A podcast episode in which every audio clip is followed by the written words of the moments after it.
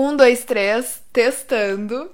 Sejam muito bem-vindos, viventes! Terçou, afinal de contas, dia de Luísa News. E não é um Luísa News qualquer, é o primeiro Luísa News de 2021. Esse ano que já chegou com vacina, já chegou arrasando depois daquele ano deprimente que foi 2020.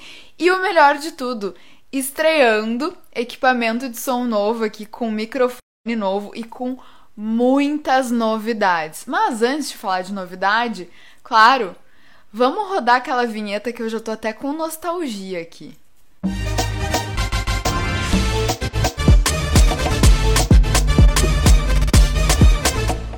Rodou a vinheta aí, todo mundo matou a sua saudade? Eu matei e tô super animada pra gente começar então essa primeira edição do nosso Luiza News. Mas antes eu tenho que contar uma novidade para vocês. Afinal de contas, o Luiza News está com uma família maior em 2021.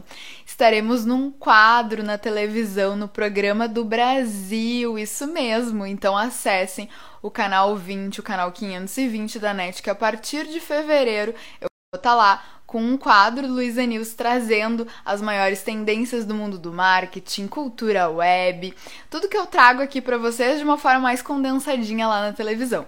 E vou ter também o Poa Streaming, vai ter Luiza News lá no Poa Streaming, um programa semanal daí de uma hora com muito conteúdo para vocês, mas o nosso podcast segue aqui mensalmente com muito conteúdo.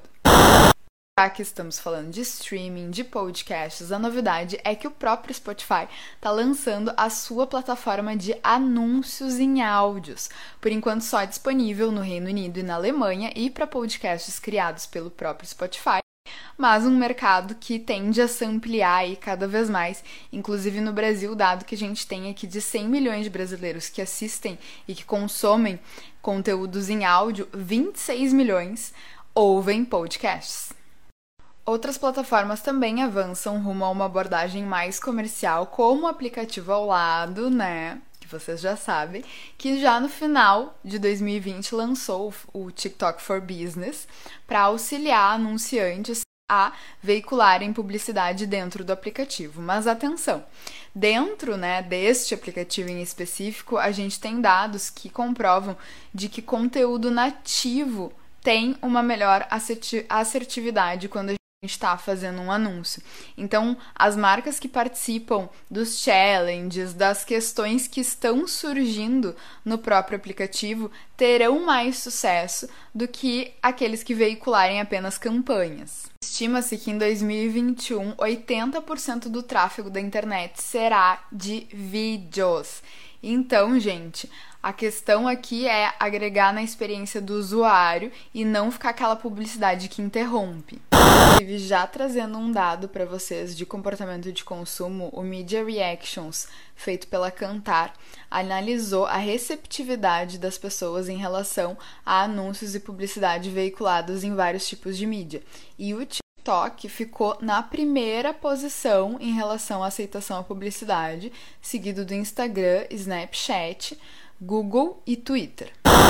De vocês recebeu notificaçãozinha de que o WhatsApp estaria compartilhando os dados com o Facebook, exigindo que a gente aceite isso na política de privacidade. Pois é, essa novidade aí gerou muito burburinho e o próprio WhatsApp acabou desistindo de aplicar essa novidade por agora, pelo menos.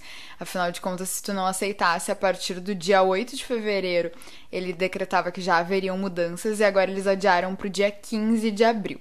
Basicamente, essa necessidade aí de interseção entre os dois aplicativos vai se dar nas contas comerciais. As outras contas seguem sendo criptografadas normalmente, mas essa era uma garantia que o WhatsApp não conseguia oferecer para as contas comerciais, porque normalmente é, existia um terceiro envolvido, um chatbot, uma outra ferramenta que é utilizada para fazer esse contato, esse gerenciamento. E nesses casos, a plataforma não garante que as mensagens sejam criptografadas. Agora, o próprio Facebook vai oferecer esse serviço de hospedagem e a possibilidade de utilizar esses dados conjuntos aí para criar anúncios. Então, o Facebook não é bobo nem nada, ele Inclusive, vai poder ter acesso à operadora de celular, localização e outros elementos aí. Afinal de contas, dados são o novo petróleo e o tio Mark não é bobo nem nada. A gente fala de tendências, essa eu já falei para vocês, mas temos notícias corroborando. Em 2020, a população 60 mais movimentou 1,8 trilhão de reais no Brasil chamando a atenção dos veículos de publicidade para a chamada economia prateada.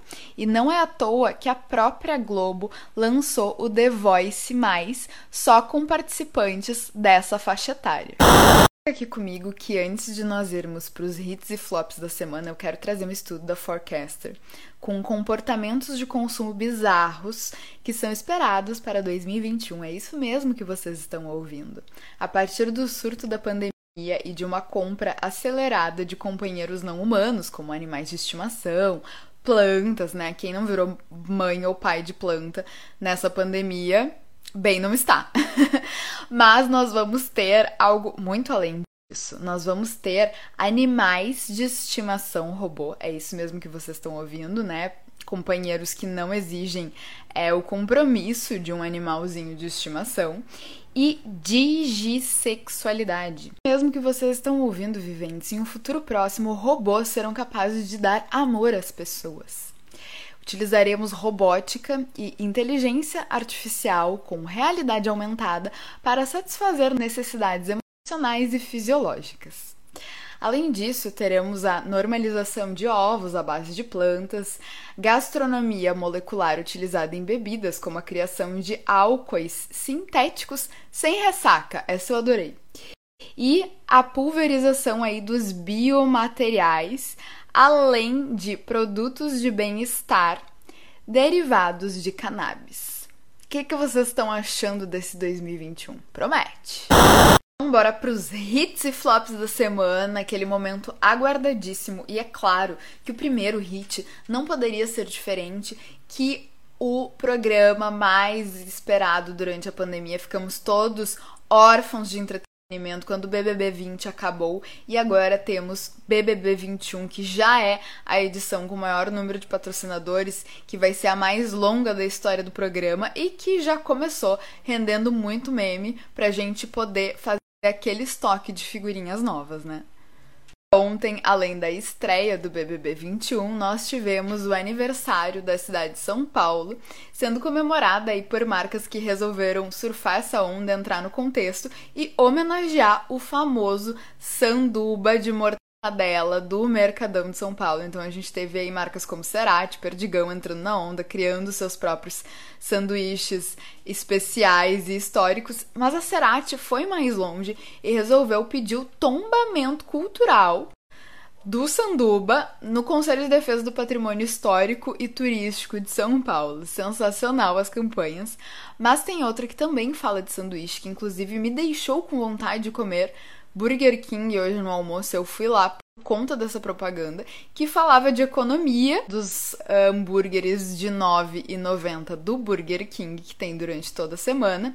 E eles fizeram uma campanha genial. Quem melhor para falar de economia do que o próprio ministro da Economia, não é mesmo? Por isso que o Burger King foi lá, encontrou quatro homens chamados Paulo Guedes, com a própria identidade comprovando, para trazer dicas descontraídas, super bem-humoradas e criativas de como que a gente pode economizar comendo os burgers de 9,90 que eles têm todos os dias. Inclusive, eu fiquei louca de vontade de ir lá, fui lá hoje e dou meu hit para eles. E o último hit, quem esteve no meu curso de tendências vai lembrar sobre os comandos e chamadas por voz. Vieram para ficar e a Dominus quer entrar nessa tendência com uma campanha super divertida com a Jojo Todinho, onde todo mundo que fizer as suas compras via comando de voz, né? Então, assim, falando OK Google, falar com Dominus ou Alexa, chamar Dominus, vai falar com a voz da Jojo Todinho, com aqueles bordões clássicos dela, a última vencedora do reality A Fazenda, e ainda ganhar 50% de desconto. Então, é uma ação válida só por 45 dias para eles entrarem nesse mercado. Ô louco, meu! Já estamos nos encaminhando para o final do nosso Luiza News de hoje e o flop que eu vou trazer aqui para vocês não poderia ser diferente, né?